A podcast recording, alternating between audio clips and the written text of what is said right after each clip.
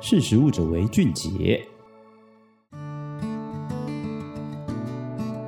Hello，大家好，欢迎收听《识食物者为俊杰》，我是杰谦。今天要来跟大家聊聊的主题是：粮食生产居然也会引发全球气候危机吗？我们日常所吃的食物呢，是透过一个又一个不同的生产链取得的。但现在这些食物生产链竟然也成了全球暖化的帮凶哦！有研究指出，肉类、奶制品、稻米等食物会制造出大量的甲烷，而甲烷呢，正是世界上第二大的温室气体。所以专家呼吁，如果不控制这些食物的甲烷排放量，到了二十一世纪末，全球呢将会再升温至少零点七度 C。全球暖化已经是许多国家都非常关注的议题。所以在二零一六年的时候，全世界有一百七十一个国家签下了巴黎协定，大家同意以工业革命前的温度作为基准，然后把全球气温的上升幅度呢控制在两度 C 之内，同时也致力于将这个气温的上升幅度维持在一点五度 C 之内哦。那全球暖化到底有多严重呢？根据联合国政府间气候变迁专门委员会在二零一九年发表的《地球暖化一点五度 C 特别报告》中指出，哦，目前人类的活动已经造成全球温度高出工业化前大概零点八到一点二度 C。如果我们继续依照目前这个速度来前进的话，很有可能全球的气温在二零三零到二零五二年之间就会上升一点五度 C 哦。回过头来，我们来看粮食跟气候危机之间的关系。其实粮食生产对气候危机的影响呢是非常复杂的，因为这个产业会产生非常多种的温室气体，而这些气体所吸收的热量以及它们在大气中持续的时间都不一样。过去有很多研究指出，食品生产确实会对环境带来很大的影响，特别是肉类跟奶制品，但这些研究呢很可能都低估了实际影响的幅度。在二零二三年三月六号，在 Nature Climate Change 有发表一篇关于全球暖化跟食品消费的研究，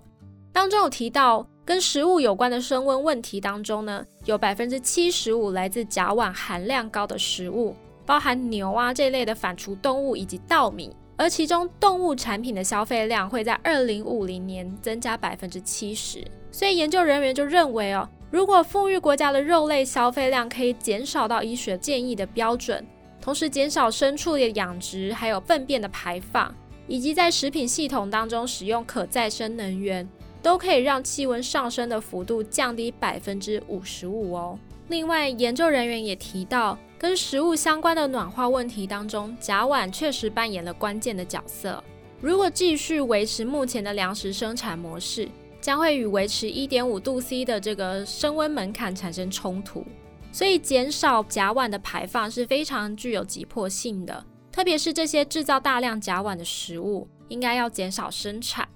而这个研究呢，也选出九十四种食物来进行温室气体排放的研究，同时将排放的数据输入气候模型来进行评估。那研究结果指出呢，如果维持当今的粮食产量，在全球人口成长缓慢的情况下，到了二一零零年，气温会上升零点七度 C。但如果人口成长速度增加呢，就会导致全球升温零点九度 C 哦。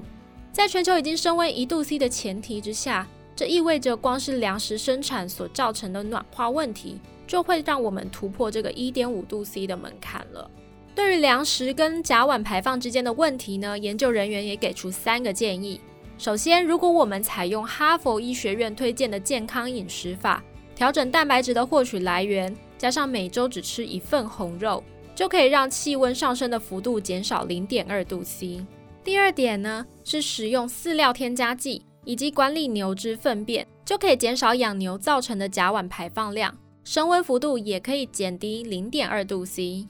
那最后一点，则是在食品系统中改用绿色能源。就可以减少零点一五度 C 哦。除了上面提到的三种方法，研究人员也认为，随着食品生产的技术进步，甲烷的排放量在未来很有可能会进一步减少。那另外，在制定减排的政策上面，也必须要去顾及弱势群体他们获得食物和生计的机会哦。另外，目前全球只有三分之一的国家在巴黎协定提交的气候计划当中纳入减少农业温室气体排放的政策，研究人员呢，希望借此来提高人们对全球食品消费以及对未来全球暖化影响的认知。那我们消费者能做的呢，也许就是在能力范围内去适当调整我们的饮食习惯哦。以上就是今天识食物者为俊杰的分享，我们下次见，拜拜。